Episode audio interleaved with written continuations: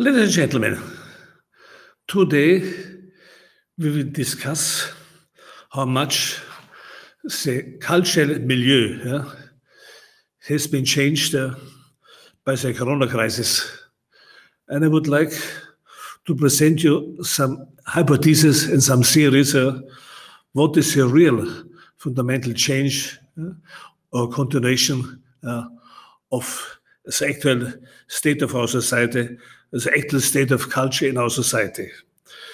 First of all, I would like to discuss what does it mean sensual sensory experience because people always complain in the mass media and even in culture uh, that now it's a digital age. Uh, they don't even know what does it mean, digital age. I would like to, to, to explain it later. They would say no, when we communicate like here, uh, online, also when we, when we communicate online with electromagnetic waves, uh, this is what people more or less understand under digital age, uh, when the communication is transported by images, by words, like a classical culture, uh, or etc.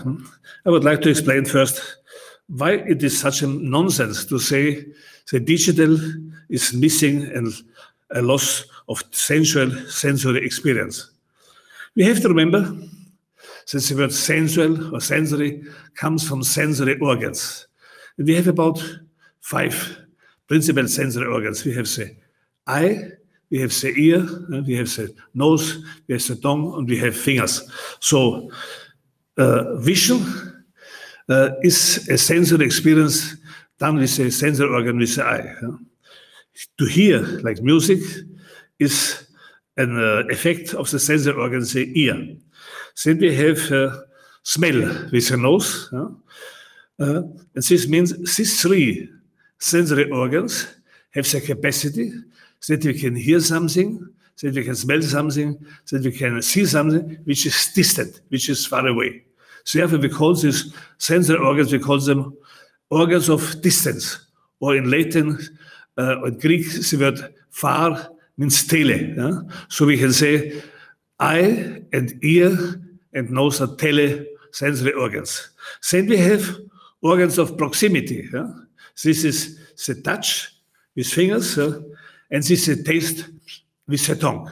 So now you see, we have already a minority of haptic experiences, and we have a majority all the time yeah, of distances, uh, uh, distance and telesensory organs.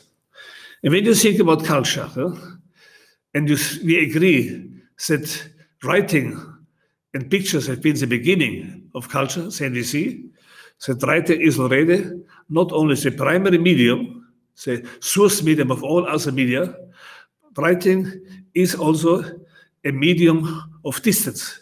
Because with letters, yeah, you write down something which is not here. You write a letter to somebody yeah, who is not here. If he would be in front of you, would you just speak with him? Writing, that means using the medium of writing, is already a medium of distance. Yeah? For example, we can say, when we speak now, this is a continuous stream of sounds. Then we've invented notes. We have not only invented notes for sounds in music, we've invented notes for the sounds of speaking. So the letters, what we use in writing, are the notes of sounds which comes out from our mouth. Okay, but when we just speak like now, it will disappear. So we have invented a system of storage. Writing is the first system of storage. With the notes of sound on paper or on wood, on stone, whatever, uh, we can fix a kind of memory and storage. And then we can discover these memories, this storage, hundreds of years later, and can then say, this happened at a time which doesn't exist now, this happened at a place which doesn't exist now. So we have to understand, writing is a first medium of absence. It is a first uh, medium of tele. It's the first telemedium. Therefore, now we have, today we have a lot of other technologies with the word tele. We have television, we can see far with television machines. We have telefax, we have telephone. So we can even hear more than our ear. So our ear and our eye are already senses sense organs of distance of tele. But now we've invented machines who can see farther and hear farther than our sensor organs. So we can say our technology, which we call tele-technology, yeah? technology of distance, telefax, telephone, television, internet, uh, radio, uh, is just to continue the labor of writing. This is easy to understand if, if people would like to see. Medium, as the first medium of distance and first telemedium is writing. It's a medium of absence about things and persons and events which are not here. And then technology, especially teletechnology, is just to continue the labor of writing. Yeah? And writing and technology is just a continuation of our sensory organs of distance. Have to say, our culture is not built on haptic and tactile experience. Music, images of painting, letter, literature, etc., etc., is all built uh, on, this, on the sensory organs of distance. Therefore, to say that digital is not uh, a sensory experience is complete nonsense. And we have to understand why. Yeah? I, I, hope that you can understand, we can agree. Yeah? What does it mean to live with and beyond uh, sensory organs of distance, tele organs?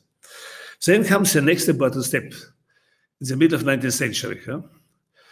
Up to the middle of 19th century, when you had a message, when you wanted to communicate, we had to be, we had been confined in a room. Yeah? Even when we had eyes and ears and letters, yeah?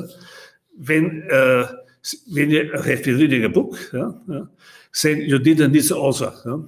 When, but when you wanted to hear music, even when it was 100 meters away, you needed musicians.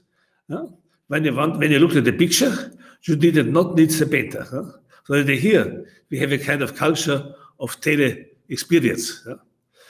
But no, in the middle of the 19th century, there was the strongest division for the next 200 years. With the invention of electromagnetic waves, with the real invention of electromagnetic waves and the discovery of other forms of waves, the first time in the history of mankind, we could separate the message from the messenger. Up to then, when you wanted to communicate with a letter or another message, you needed a body, yeah, be it a pigeon, be it a ship, be it a machine, was it, was it a, a person. You needed a person or a machine of transportation yeah, of the message. But then suddenly, yeah, with telecommunication on magnetic waves, telephone, telefax, television, you could send a message without the body of a messenger. That means the message, a chain of signs, a chain of codes, or chain of letters, of signals, let's say of data, could be communicated without the presence of the bodies. Naturally, the source of the message was about in one place, and the reception, the source of the reception was about in another place. But the communication, the transportation, did not need a body. But before 19th century, it was always necessary that the communication and the transportation needed the body of a messenger. And this is now the fundamental axiom.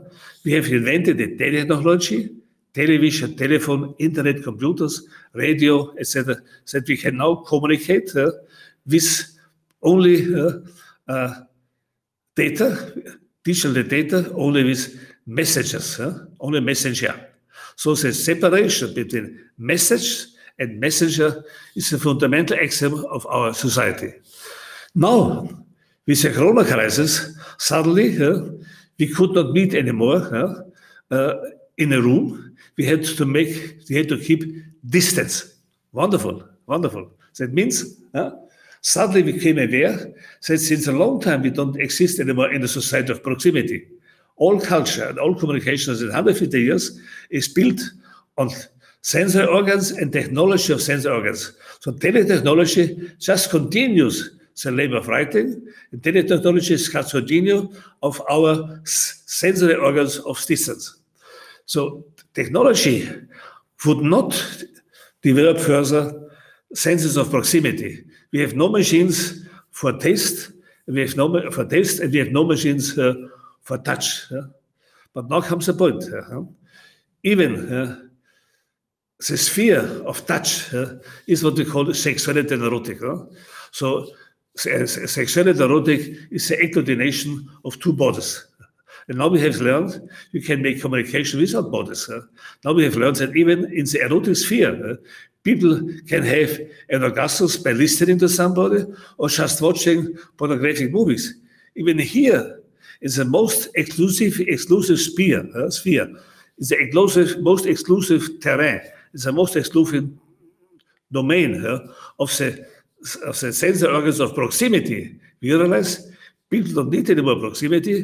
They have the same sensual experience by watching other bodies or listening to other bodies. So we can see what happened is a complete triumph of the sensory organs of distance supported by the technology of distance, by teletechnology. And now, with the corona crisis, this became aware uh, because we have developed uh, in the last hundred years a terrible mass culture with a fiction that we need proximity even when all culture was built not on proximity. We just pretended we need proximity. So we have built stadiums, terrible stadiums. We have built concert halls, gigantic concert halls. Uh, we, have, we have built football, rock, soccer stadiums, etc. Uh, these are just, in my opinion, reactionary business models. Uh, because what kind of comfort do you have to be with five, 50,000 people close to each other with a bad sound? now comes the point. This kind of experience uh, of mass experience, which in fact is already from the beginning against culture, because culture is always an individual experience. An individual writes a poet, an individual writes music. Uh, then we have a collective, maybe seven people, who makes the music, 20, maybe 50 people. No? But then the experience of a book, the experience of a painting, the experience of a poem, the experience of film is again, or looking at an art is again individual experience. Artists has an individual source and, and has an individual reception. So to bring art in the sphere of mass communication is already a crime against art. It is a business model. And how was it possible? It was possible because when you have a guitar, a guitar which is unplugged can reach maybe 100 people in a small room. And therefore, we have, we've invented, in the 50s, we have invented amplifiers and resistors. Uh, and now, suddenly, with amplifiers and resistors, we suddenly, with the sound of a guitar, can reach 50,000 and 100,000 people. So again, here, we see the triumph uh, of teletechnology to reach the masses. We have invented uh, not only instruments, uh, we've invented additional instruments to support instruments, to turn an instrument of proximity, like the guitar. Uh, 100 years ago, guitar was just played in small groups. And now we've invented a technology that the instrument of proximity can turn into instrument of distance. Now suddenly we have with amplifiers, it's uh, transistors, uh, we can make music and sound, etc., for hundreds and thousands of people. Yeah? So you see again, uh, technology could not uh, uh, evolve and develop further senses of proximity, like nose and taste. No, nose could uh, uh, nose could be uh, could be developed, but not fingers and not tongue.